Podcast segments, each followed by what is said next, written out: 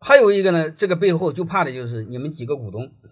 我的学生经常碰到问我问题，我们几个股东，我说你几个股东，你别给我谈这些事我说你们在企业里干活吗？他说干活。你告诉我都干什么呢？他说有干这个销售经理的，有干副总的，有干研发总监的，还有干总经理的。你想问我什么？他说我们几个人工资一样多，可以吧？如果你的工资一样多，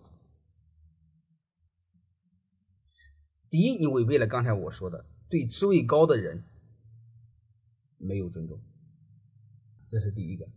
第二个，如果你们的效益不好，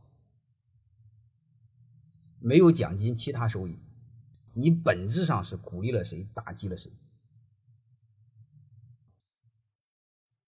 第一，如果只有工资，工资又一样多的话，你是打击了能干活的人，奖励了懒人。这样的话，懒人会越来越懒，然后导致有些股东他辞职不干了，光等你给我分东西。